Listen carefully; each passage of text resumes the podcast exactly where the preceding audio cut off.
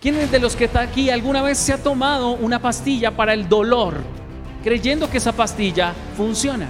Ahora mi pregunta puede ser tonta, pero ¿quiénes de ustedes tienen fe? Usted tiene fe y fe natural. Ponerse la vacuna, tomarse la pastilla, es un acto de fe, ¿verdad? Sentarse en esa silla es un acto de fe. ¿Sabía usted que cuando usted se sentó en esa silla usted tuvo fe? ¿Qué le garantiza que la silla lo va a aguantar? Pero usted se sienta confiado en qué?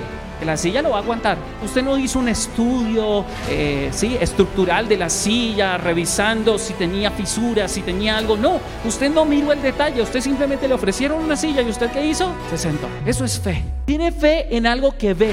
Lo difícil es tener fe en algo que ¿qué?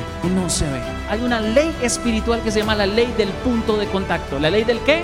Punto de contacto. Y usted la va a ver en la, en la Biblia, desde el Génesis hasta el Apocalipsis. La ley del punto de contacto.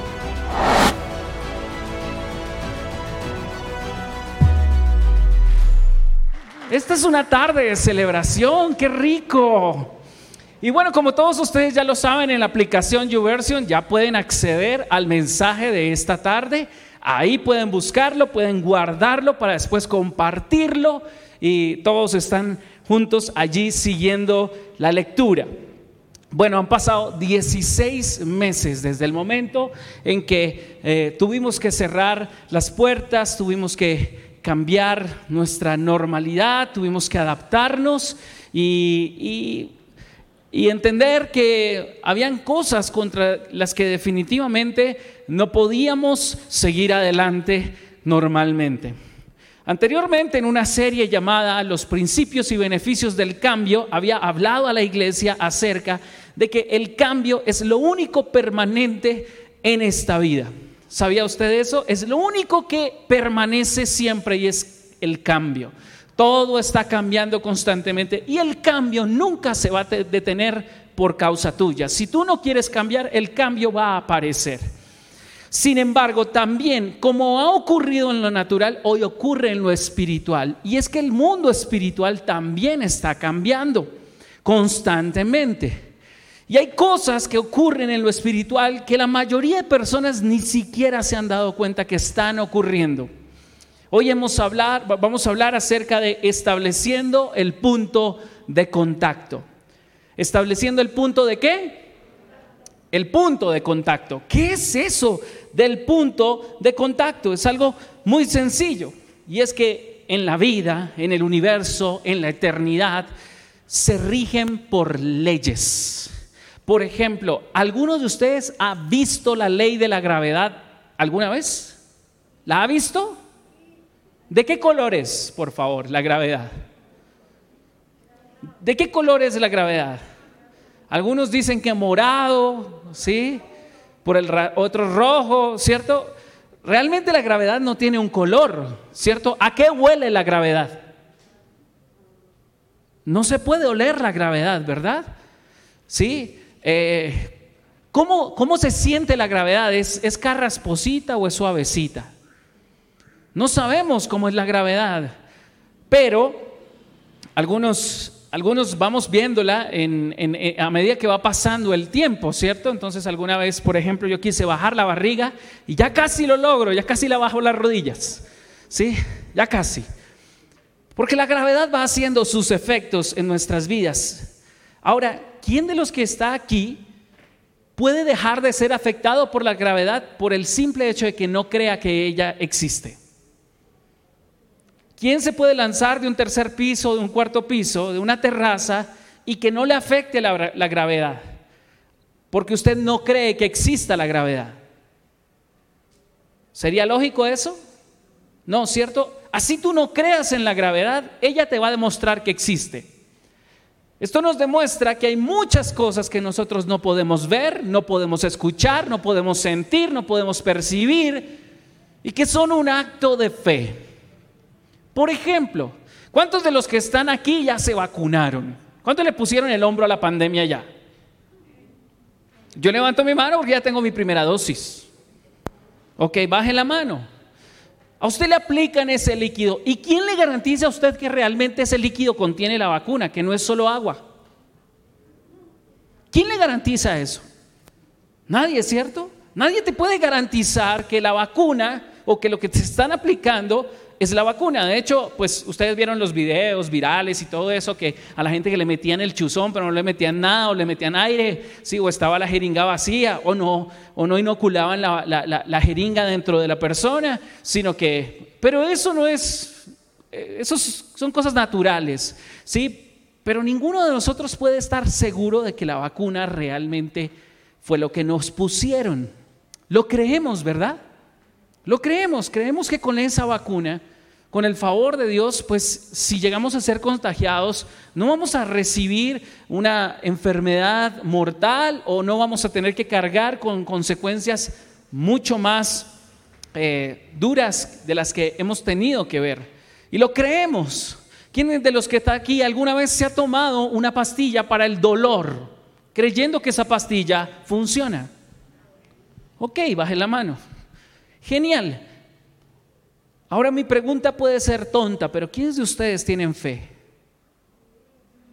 Levanten la mano los que tienen fe. Ok, bajen la mano. Levanten la mano los que no tienen fe. Ok, bajen la mano. Entonces levanten la mano los que no van a levantar la mano. Ya ustedes saben cómo es conmigo, ¿no? Usted tiene fe y fe natural. Ponerse la vacuna, tomarse la pastilla, es un acto de fe, ¿verdad?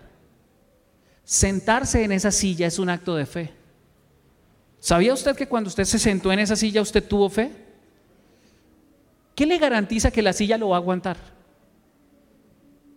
Pero usted se sienta confiado en qué? En que la silla lo va a aguantar. ¿Eso es fe? Claro que sí. No hay nada, usted no hizo un estudio eh, ¿sí? estructural de la silla, revisando si tenía fisuras, si tenía algo. No, usted no miró el detalle, usted simplemente le ofrecieron una silla y usted qué hizo?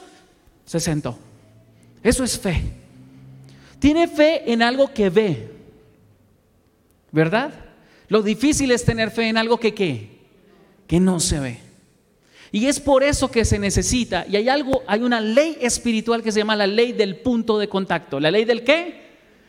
Punto de contacto. Y usted la va a ver en la, en la Biblia, desde el Génesis hasta el Apocalipsis, la ley del punto de contacto.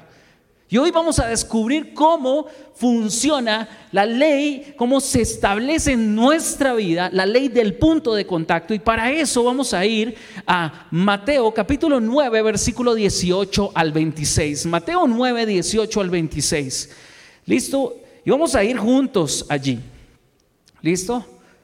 Y leamos juntos lo que dice la palabra de Dios. Mientras Jesús decía estas cosas, el líder de una sinagoga se le acercó y se arrodilló delante de él y le dijo, mi hija acaba de morir. Le dijo, pero tú puedes traerla nuevamente a la vida solo con dos puntos. Venir y poner su mano sobre ella. Es decir, que este hombre, escúcheme bien, conocía la ley espiritual del punto de contacto. Para este hombre, que en otro evangelio dicen su nombre es Jairo, es la hija de Jairo, para este hombre, el punto de contacto que hace, escúcheme bien, ¿qué hace el punto de contacto? Es el momento en el cual lo natural se une con lo sobrenatural, lo material se conecta con lo físico. Eso es el punto de contacto. Es el instante, momento, situación o circunstancia que hace que eso espiritual se toque con lo material. Y este hombre tenía fe. ¿Tenía qué? Fe. Que si Jesús iba hasta su casa y tocaba físicamente a su hija, ella sería sana. Es decir, que él sabía que el punto de contacto del milagro sobrenatural se daría a través de un toque. Ese es un punto de contacto. ¿Listo? Sigamos leyendo, dice, entonces Jesús y sus discípulos se levantaron y fueron con él. ¿Le puedo pedir a alguien, al staff que me haga un favor? Me retire esta columna y me la ponga acá atrás, por favor, gracias. Porque hay, hay algunos que los tengo así, haciendo ejercicio. Gracias. Listo.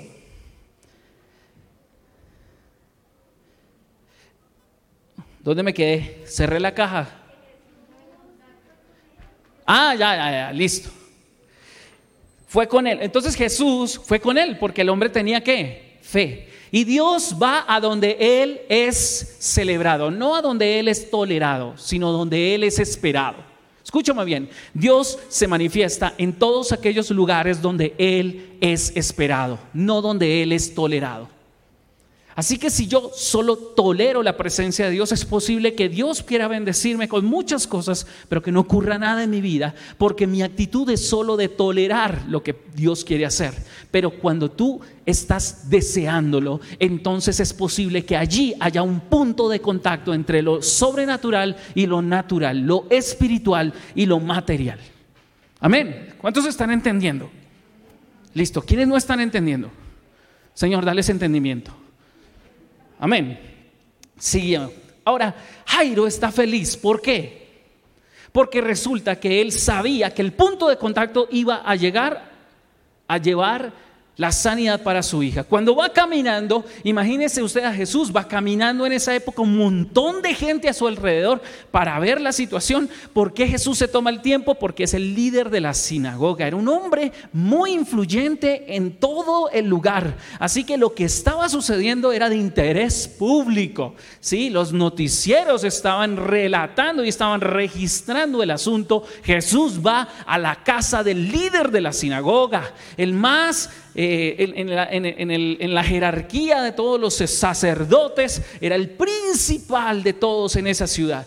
Y de pronto, cuando alguien va a hacer la vuelta, algo aparece en el verso 20. Dice, justo en ese momento, una mujer, quien hacía 12 años, que sufría de una hemorragia continua, se le acercó por detrás. Porque pensó, anote ahí, porque ¿qué hizo? Pensó Ahora, me gusta también como lo dice la Reina Valera. La Reina Valera dice porque dijo en su corazón o dijo en su mente. ¿Sí? ¿Cuántos creen que los pensamientos son conversaciones? ¿Quién charla con usted mismo en la casa? Algunos lo hacen cuando se bañan, ¿cierto? Cuando se están duchándose. ¿Sí? Ahí está. Entonces algunos se dicen cosas. Cuando salen del baño, se quitan la toalla y se van a cambiar. Algunas pueden decir, ay, estoy gorda. Esos son pensamientos, son conversaciones internas. Y otros dicen, uy, estás lindo, estás bendecido. ¿Sí saben que los hombres tienen mejor autoestima que las mujeres? Los hombres se miran al espejo y se echan piropos. Las mujeres se miran al espejo y se lanzan eh, sátiras. Sí, huyen, sí. A los hombres se les sube la autoestima. Porque uno agarra esta barriga y la echa para acá arriba y, uy, ¿cómo será el día en que voy a subir esta barriga acá? Pero tiene que haber un punto de contacto entre lo que yo deseo y lo que va a ocurrir, ¿cierto? Y ese punto de contacto se llama acción o inacción, ¿cierto? Cierre el pico y haga ejercicio. ese es el punto de contacto para llevar la barriga de aquí a aquí. Listo. Dice que en ese momento la mujer se le acercó por detrás y dice, pensó, si tan solo toco su túnica, quedaré sana. La fe habla del punto de contacto. el punto de contacto para el milagro de Jairo, ¿cuál era? Jesús va hasta su casa y toca a la niña. Pero la fe de esta mujer es distinta porque ella no espera que Jesús venga donde ella, sino que ella dice, yo voy detrás de él y voy a establecer un punto de contacto. Y no dijo que era la mano de él, no era la piel de él, no, ni siquiera necesitaba una oración de Jesús, solo necesitaba tocar qué? El borde de la túnica, necesitaba establecer un punto de contacto físico para que lo sobrenatural de Dios viniera a ella. Mi pregunta es, ¿cuáles son los puntos de contacto que tú estás estableciendo en tu vida para ver el favor de Dios fluyendo hacia ti? En todos los aspectos de la vida, porque esto funciona para todos los aspectos de la vida, el punto de contacto. Y ya les voy a mostrar por qué. Sigamos leyendo. Ahora, dice el verso 21, eh, perdón, 22. Jesús se dio vuelta y cuando la vio, le dijo, ánimo hija, tú Lean conmigo, tú. Díganlo fuerte, tú. Tal vez es por el tapabocas, tú. Eso. Aquí el, ahogadito soy yo. Ay, me lo recargaron, gracias. Vamos a, vamos a hacer algo para esta iglesia. ¿Ustedes se acuerdan que nuestra tarima no se, no se cimbroneaba así? Era como firme. Vamos a ayudarles a que su tarima también esté así, firme.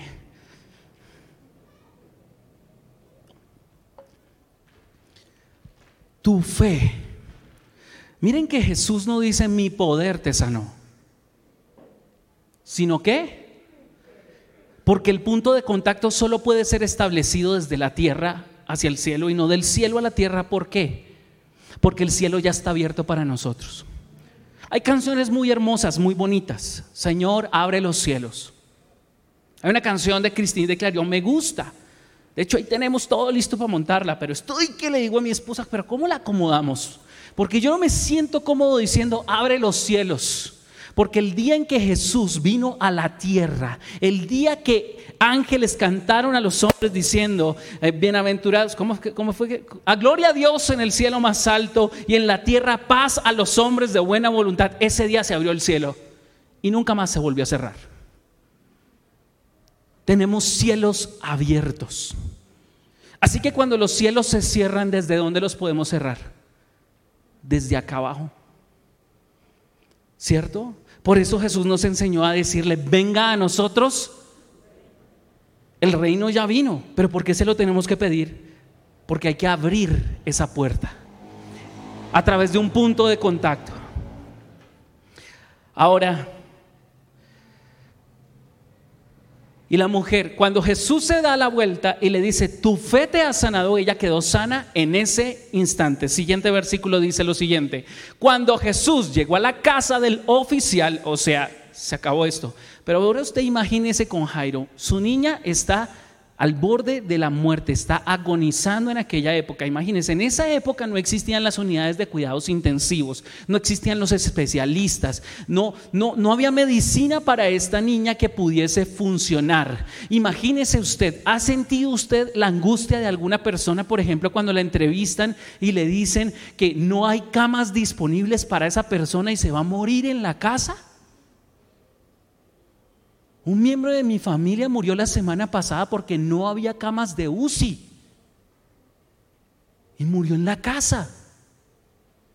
Imagínense el desespero de las personas en la casa viendo morir a esa persona y no poder hacer nada. Ahora Jairo sale corriendo a buscar a quién? A Jesús. El 1, 2, 3 ya no venía.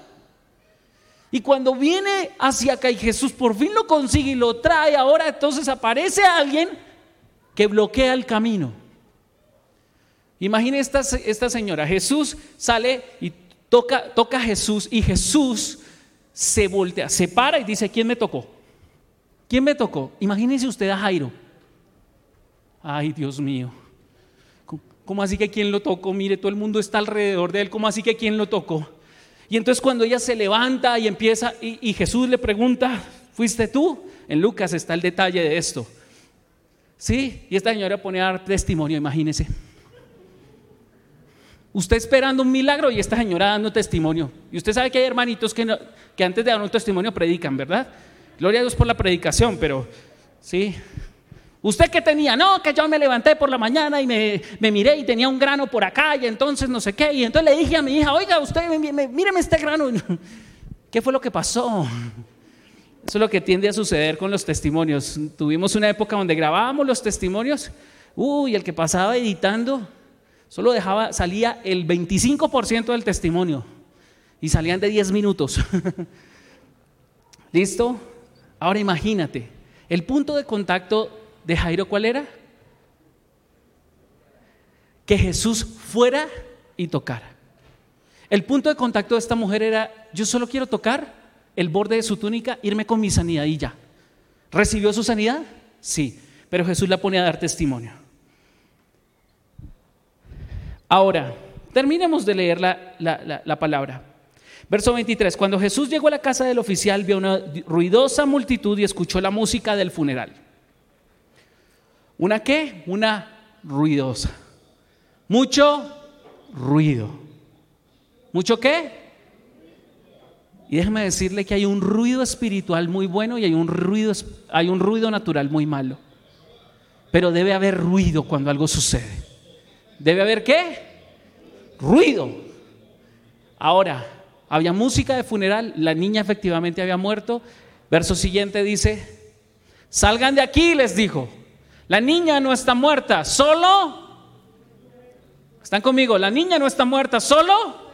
Por favor, dígale a alguien así, no importa, no le tiene que leer los labios, pero dígaselo. Tu milagro no está muerto, tu milagro solo duerme. Por favor, dígaselo a alguien, tu milagro no está muerto, tu milagro solo duerme. Cuando Jesús llega a una vida, escúchame bien, no está muerto, solo duerme. Se los he dicho muchas veces, de, de, muchas maneras. Yo no le tengo miedo a morirme. No le tengo ningún miedo a morirme. No, yo estoy listo para irme. Pero no he acabado mi obra. O eso espero que el Señor me permita vivir hasta haberlo dado todo. Todavía tengo mucho para dar. Pero si alguno de ustedes tuvo una pérdida, escúcheme bien. Muchas iglesias perdieron a sus pastores, ambos pastores. Ganancia para ellos, están durmiendo. ¿A quién de los que está aquí le gusta dormir? ¿A quién le gusta dormir cuando está lloviendo? ¿A quién le gusta que, que llueva y, en la noche cuando está durmiendo? Jesús nos presenta, escúcheme bien, la muerte como algo placentero. ¿Como algo qué? Placentero. La muerte es presentada como dormir, la muerte es presentada como cambiar de vestimenta. ¿A quién le gusta estrenar vestido? Sí, mujeres, les gusta estrenar zapatos, cartera. Eso, aleluya, santo. Sí, la muerte no es una tragedia. La muerte es solo una pausa en el camino de la eternidad. Amén. Por eso no se asuste. Lo peor que puede ocurrir en esta vida no es que mueras, lo peor que puedes pasar en esta vida es que hayas vivido sin un propósito y hayas muerto sin haberlo cumplido. Eso sí sería una tragedia. Veamos el punto de contacto en este relato. Lucas capítulo 8, versículo 45 al 46. Lucas 8, 45 al 46 dice así. ¿Quién me tocó? preguntó Jesús. Todos negaron y Pedro dijo, Maestro, la multitud entera se apretuja contra ti. Pero Jesús dijo, alguien me tocó a propósito porque yo sentí que salió poder sanador de mí. Muchos tocan a Dios, pero no todos hacen poder, hacen salir poder de él porque no entienden que hay un punto de contacto donde la fe se conecta con el poder de Dios. Esa diferencia entre todos lo tocan a Jesús y alguien hizo salir poder de él es el punto de contacto. Y es que puedes tocar a Dios sin fe y no pasa nada. Pero si tú tocas a Dios con fe, algo va a suceder. Tu milagro no está muerto, solo duerme. Ahí establecemos el punto de contacto. Este es un punto de contacto físico, pero no fue el único ejemplo, no fue la única persona que entendió ese punto de contacto para llegar a Jesús. Vamos a ir rápidamente a Mateo capítulo 14, verso 35 al 36. Mateo 14, 35 al 36 dice lo siguiente, cuando la gente reconoció a Jesús, la noticia de su llegada recorrió rápidamente por toda la región y pronto la gente llegó a todos los enfermos para que fueran sanados. Iban a Jesús con un propósito. Recuerden que Jesús dijo, ella me tocó, alguien me tocó a propósito. La pregunta es, ¿tú puedes orar o orar con propósito? Amén. Tú puedes orar y orar con. Algunos oran y no pasa nada, porque no oran con. Tú puedes leer la Biblia y, leer la Biblia con un propósito. Tú puedes ayunar o ayunar con propósito. Tú puedes ofrendar o ofrendar con propósito. Si no lo haces con propósito, no va a suceder nada. No hay un punto de contacto que conecte tu acción natural con algo sobrenatural. ¿Cuántos están aprendiendo algo esta, esta noche? Verso 36, les suplicaba que permitiera a los enfermos que, que, que, hicieran qué? Tocar su tocar su, el fleco, al menos el fleco de su. ¿Cuántas personas fueron sanadas tocando el borde de la túnica o del manto de Jesús? Todos los enfermos. Yo pensé que la única había sido esta señora que dio testimonio. No. Porque Dios tiene principios. La pregunta es, ¿no has visto el poder de Dios? Probablemente es que no has encontrado tu punto de contacto. ¿Cuál es tu punto de contacto? Importante, la palabra es importante. Mateo 9:21 nos habla acerca de que las palabras son uno de los puntos de contacto que unen el cielo y la tierra. Dice así la palabra de Dios en Mateo 9:21. Porque pensó, dijo la señora. ¿Porque qué? Pensó, o sea, se dijo a sí misma. Eso significa pensó, se dijo a sí misma. Si tan solo toco su túnica, quedaré. No fue a tocar la túnica para ver si era sana, sino porque iba a ser. ¿Cuáles son tus palabras? ¿Estás tratando de que funcione o estás haciendo lo que funcione? Amén. Importante. ¿Por qué es tan importante la palabra y tus palabras en particular? Cómo Dios empieza a cambiar algo, cómo Dios pone en orden algo que está desordenado, cómo Dios crea algo que no existe y que necesita ser creado, cómo Dios lo hace por la palabra. ¿Cómo es la palabra? ¿Quién sabe cuál es, cuál, cuál es el relato principal donde se registró el principio de todo? ¿Cuál es el primer versículo cronológicamente de la Biblia? Todos piensan que es Génesis 1.1, ¿verdad?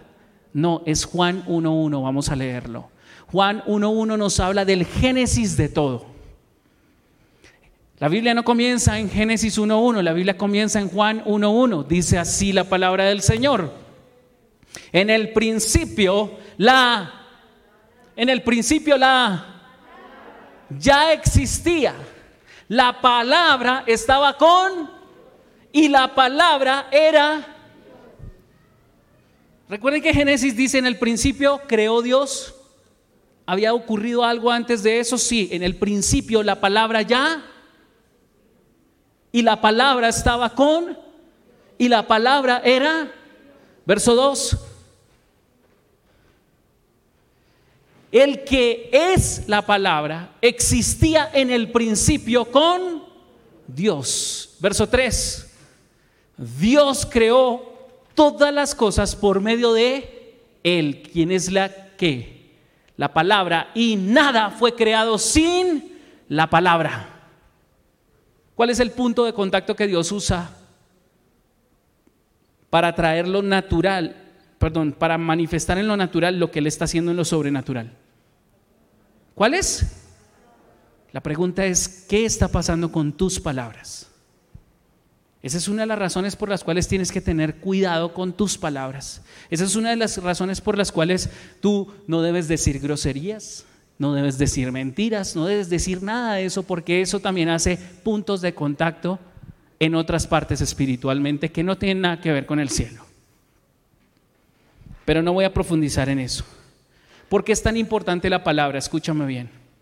Recientemente estábamos con alguien eh, en un vehículo Veníamos en un taxi eh, con un pastor amigo y el pastor empezó a compartirle a la persona del taxi y el chico estaba ahí conduciendo, no, yo sí creo en Dios y yo hablo todos los días con él y no sé qué, porque le dijo, tú ya entregaste tu corazón a Jesús y él dijo, sí, sí, sí, yo hablo todos los días con él.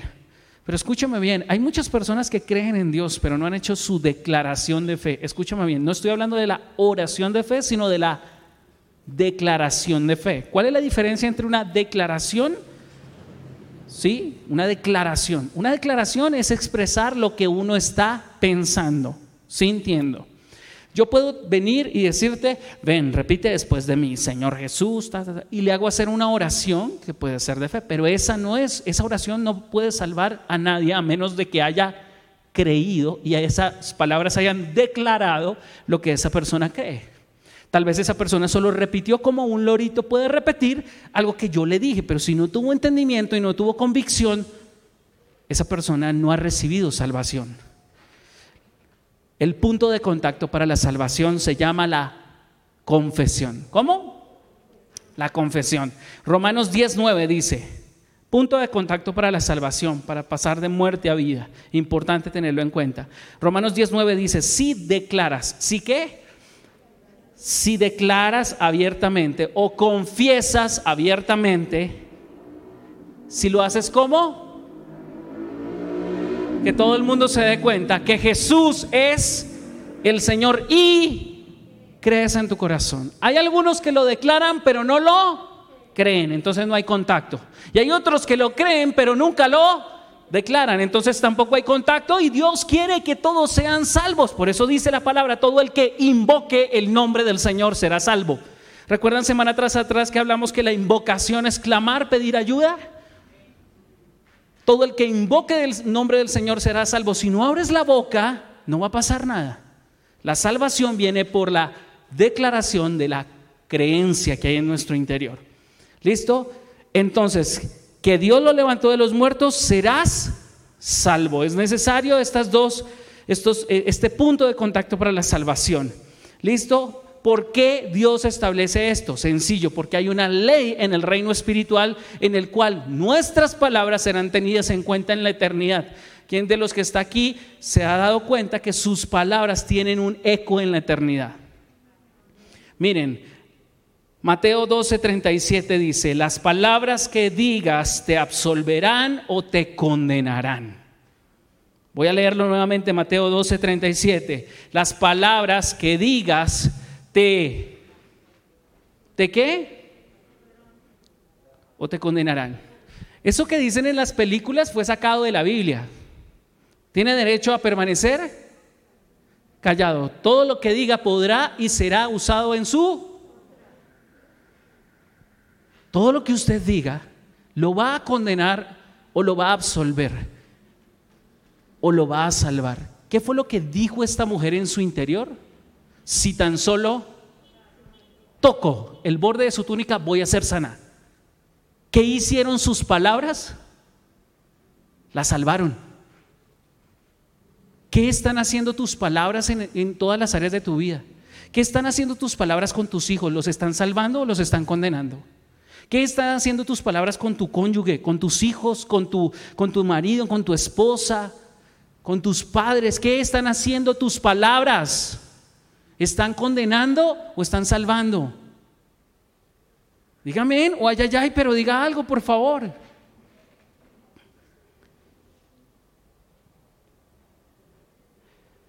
Segundo punto de contacto, las acciones.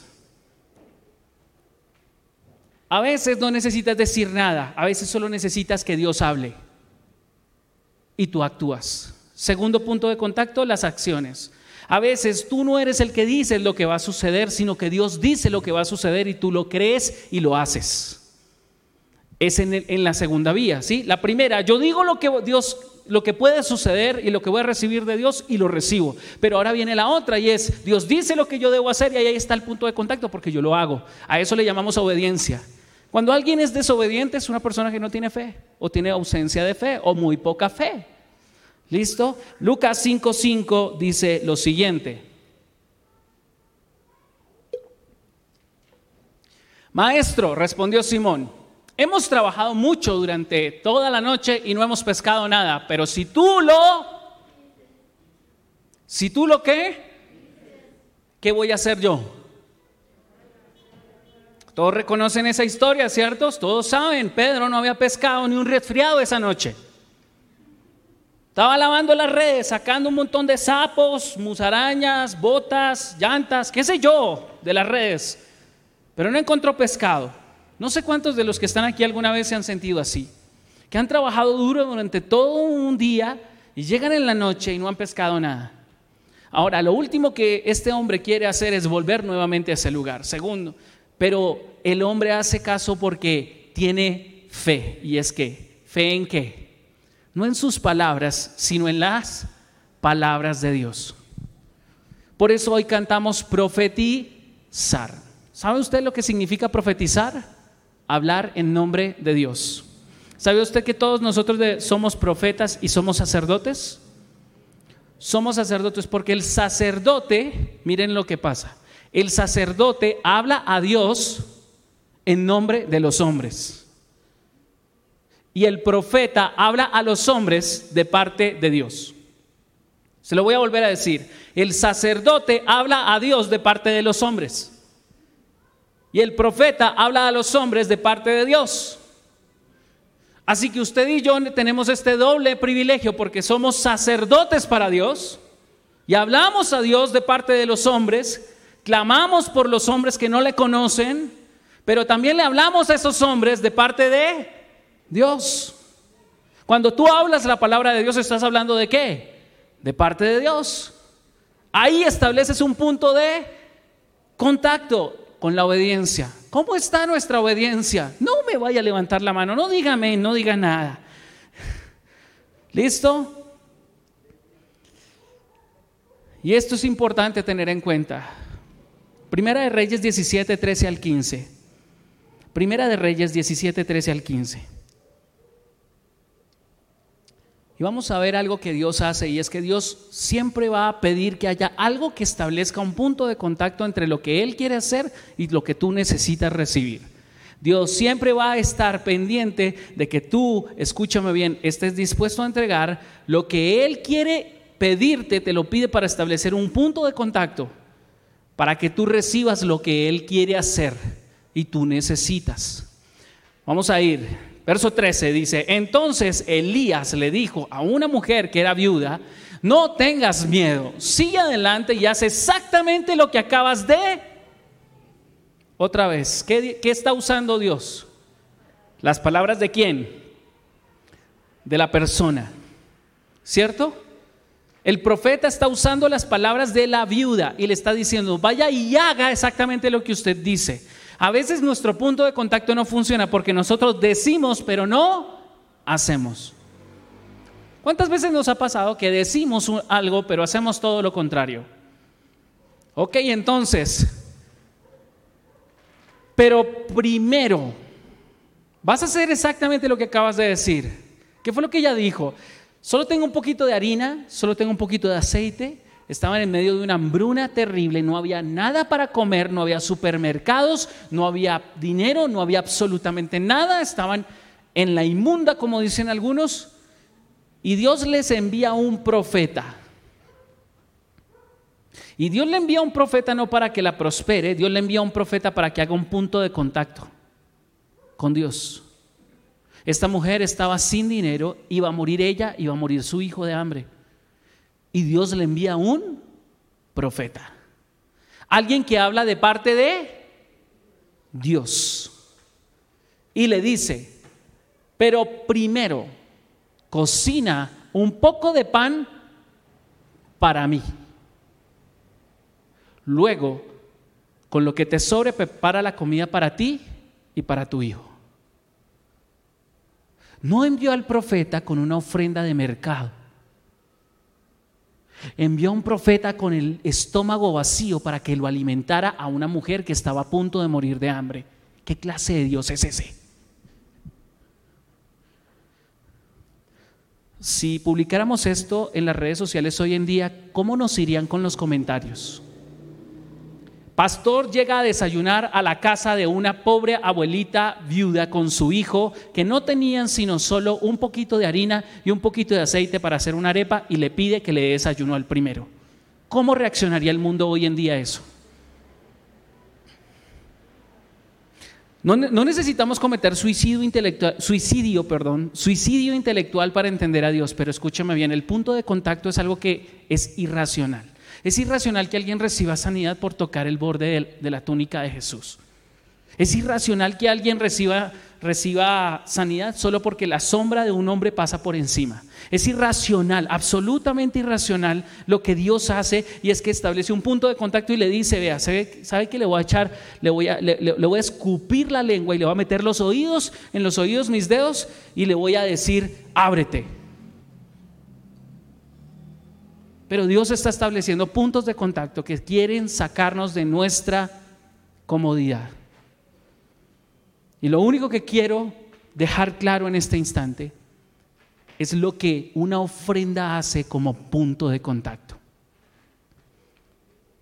Una ofrenda como punto de contacto. Voy a tomar como referencia a la viuda, pero les voy a decir que yo probé esto y lo comprobé y tengo testigos acá. Tal vez ya han escuchado algunos esta, este testimonio, pero otros no. Con mi esposa nosotros estuvimos en la peor crisis financiera de nuestra vida, donde no teníamos ni para comer. Gracias a Dios vivíamos en casa de mi suegra y gracias a Dios el Espíritu Santo le habló a mi suegra y no nos, dejó de cobrar arriendo. No, realmente no fue que el Espíritu Santo le, le, habló, era que yo me le colgaba con el arriendo.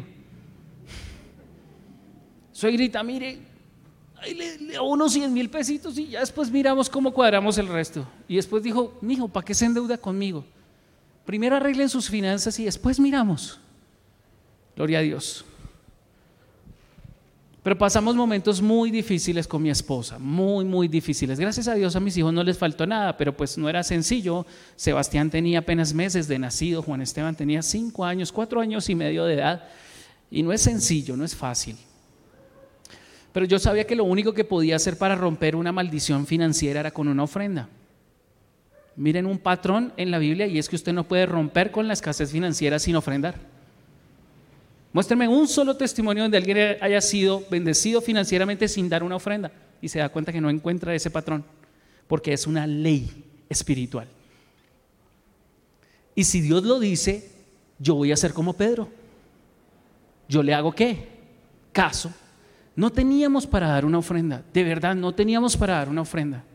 Y en esa época, nuestro pastor Caleb estaba hablando acerca del espíritu de fe, recuerdo mucho y estaba enseñando acerca del espíritu de fe. Y estaba hablando acerca de cosas así como estas. Y en mi espíritu estaba así. Le dije, amor, tenemos que llevar una ofrenda. Tenemos que llevar una ofrenda. El, el, pastor está hablando fe. Y yo quiero que esa palabra que él está enviando, yo me voy a agarrar de ella. Porque ella está produciendo algo en lo espiritual. Y yo quiero que lo traiga a nosotros. Lo necesitamos. Pero no sabía qué hacer. No tenía un solo peso. Y empezamos a orar, Señor, danos la provisión. Y mientras estaba orando una mañana, al otro día creo que fue un lunes, el Señor me dijo, tú sí tienes algo para dar. ¿Dónde están las argollas de matrimonio? Las argollas de matrimonio nosotros las teníamos guardadas en un cofrecito. La razón por la cual las teníamos guardadas desde, desde que, como al año de casados, es porque las benditas, el oro se encoge. Entonces, no sé qué pasó, pero al, al poco, como a los seis o siete meses, se habían encogido las argollas y ya no nos, casi no me las puedo sacar. ¿A quién le ha pasado eso que se le encogen los anillos? ¿Sí? ¿Se le encoge la ropa? Pues. Entonces nosotros las habíamos mandado a arreglar, las habíamos hacer más grandes, pero se volvieron a encoger. Entonces yo le dije, no, si, si, si las mandamos a arreglar más grandes, pues van a quedar una latica y entonces no, guardémoslas y cuando tengamos más dinero lo vamos a hacer. Y yo me acordé de las argollas. ¿Cuánto había pasado? Por lo menos 10 años guardadas esas argollas creo yo. No, no, no, 10 años no, como 4 años, perdón, guardadas esas argollas. Y yo recuerdo que cogí, saqué las argollas, le dije, amor, mira, aquí están nuestras argollas de oro de matrimonio. Vamos a ofrendarlas. Así que nos habíamos traído un sobre en fe. ¿Nos habíamos traído qué? Un sobre en fe. Y dije, yo tengo que llenarlo y tengo que poner una ofrenda allá delante de Dios. Llenamos eso, pusimos por el reverso del sobre una palabra de fe, poniendo, consagrando esas argollas y las metimos ahí. y las y ese día yo estaba feliz y fuimos los dos y depositamos, bueno, en esa época los, los, diáconos pasaban recogiendo la ofrenda, recibiendo la ofrenda, no se recogen ofrendas, se reciben ofrendas, entonces depositamos la ofrenda. Al poco tiempo el pastor cuando vio las, las, las argollas, él me dijo, sí, yo te las voy a guardar y tú las redimes cuando puedas. Y yo le dije, pastor, la semilla que uno pone en la tierra no va y la saca de allá, por favor, haga lo que quiera con esas argollas. Estoy hablando verdad. No me estoy inventando nada. Un año después, un año después, esa semilla que estableció un punto de contacto entre el cielo y la tierra, produjo su cosecha. Y un año después teníamos un cheque de 42 millones de pesos en la mano a nuestro nombre.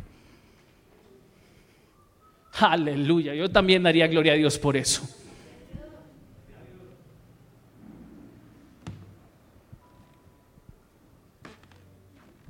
En lo natural que hubieras hecho tú con unas argollas de oro.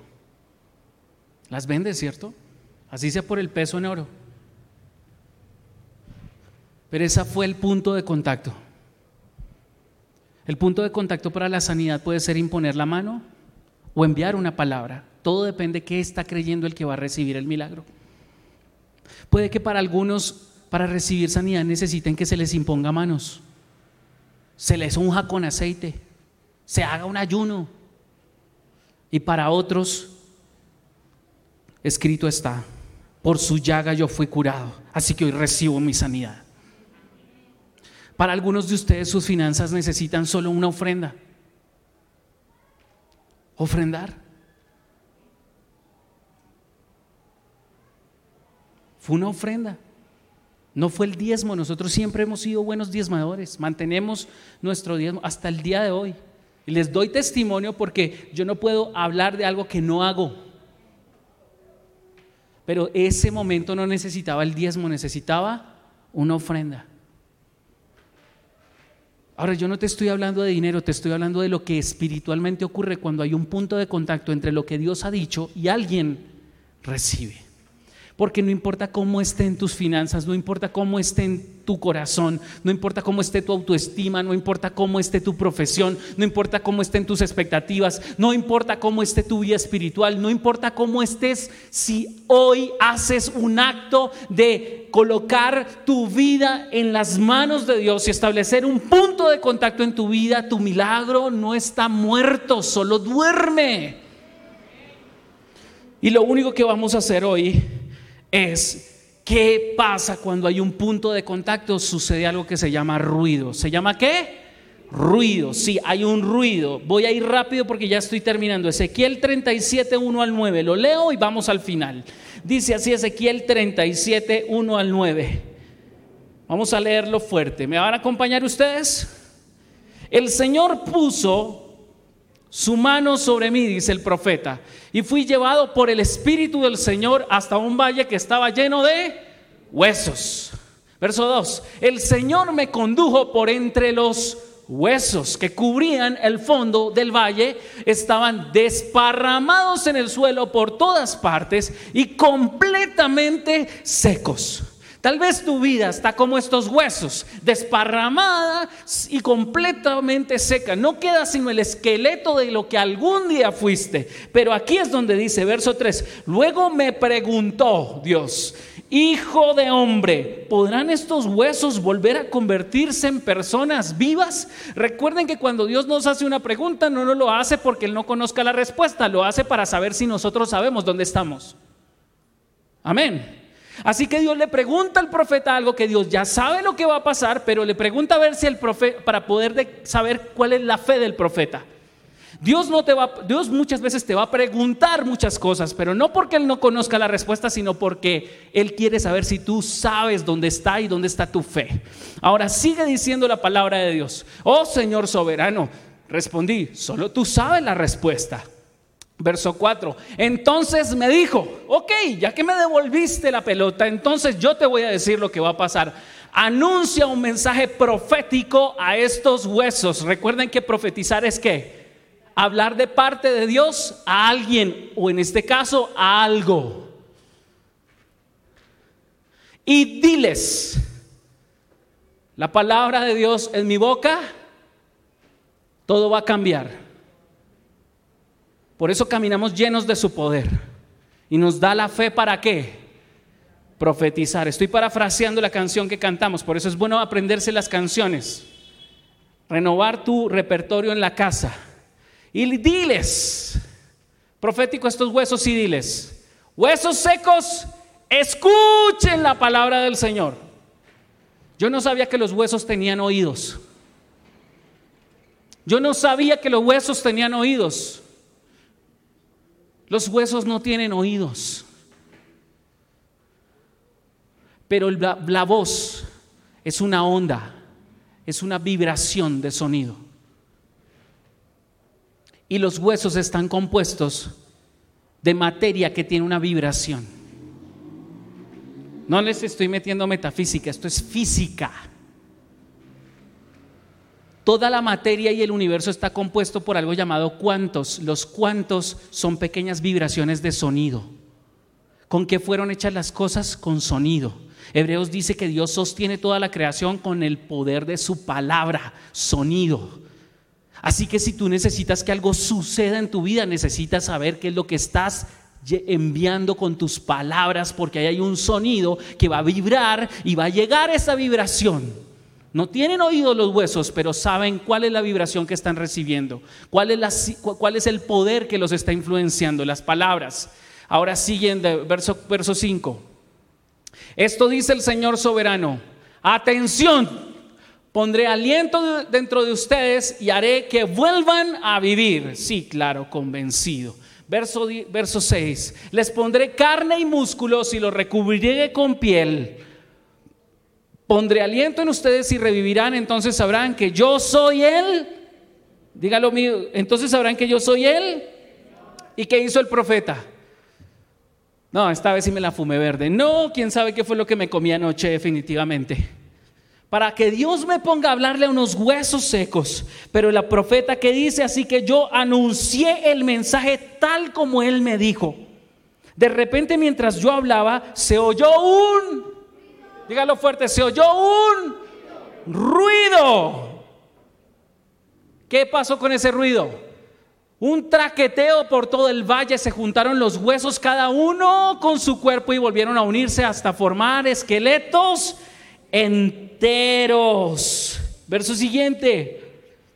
Mientras yo observaba, vi que se formaban músculos, se apareció carne sobre los huesos, después se formó piel para recubrir los cuerpos, pero aún no tenían aliento de vida. Ya el simple hecho de que los huesos hubieran se han convertido en cuerpos de personas fallecidas es un milagro, pero Dios completará toda obra que haya empezado. Y esta es una parte, esta es la palabra final. Yo no sé si Dios comenzó algo en tu vida y sientes que se detuvo. Pero tal vez no es que se detuvo, tal vez es que solo hiciste el primer punto de contacto y necesitas el segundo. Verso 9 dice lo siguiente. Luego me dijo, Hijo de hombre, anuncia un mensaje profético a los vientos. Anuncia un mensaje profético y di, esto dice el Señor soberano, ven, oh aliento, ven de los cuatro vientos y soplan estos cuerpos muertos para que vuelvan a vivir. Necesitas un segundo punto de contacto, así como hubo un hombre que necesitó un segundo toque para recibir su milagro. Dios no se ha detenido, tal vez el que se ha detenido eres tú. Tal vez hiciste la primera parte y dejaste de escuchar las instrucciones. Pero una vez más, si tú abres tu boca y profetizas la palabra de Dios y hablas a las personas, a las cosas, tu milagro no está muerto, tu milagro solo duerme. ¿Cuánto le dan gracias a Dios por eso? Quiero que piense en este momento qué área de su vida necesita un punto de contacto para que lo sobrenatural de Dios venga a su vida. Quiero que piense por favor en eso. ¿Qué área necesita hoy que tú, o que la palabra de Dios venga o que tu palabra vaya y haga lo que tenga que hacer? Pídele perdón a Dios por tus palabras. Dile, Señor, perdóname por las veces que yo he hablado incesantamente. Perdóname, Señor, porque a veces he hablado del problema y no le he hablado al problema. Perdóname, Señor, porque a veces he hablado de mi condición y no le he hablado a mi condición. Perdóname, Señor, porque muchas veces he hablado de cómo me siento y no de cómo quieres que yo esté, Señor. Perdóname, Señor, porque probablemente no había entendido y espero que la palabra que es sembrada, Padre Celestial, en el corazón de tus hijos produzca un ruido en su interior, Señor, para que se establezca un punto de contacto Señor, entre lo sobrenatural tuyo para lo material de ellos, en el nombre de Cristo Jesús. Y para gloria de Dios Padre.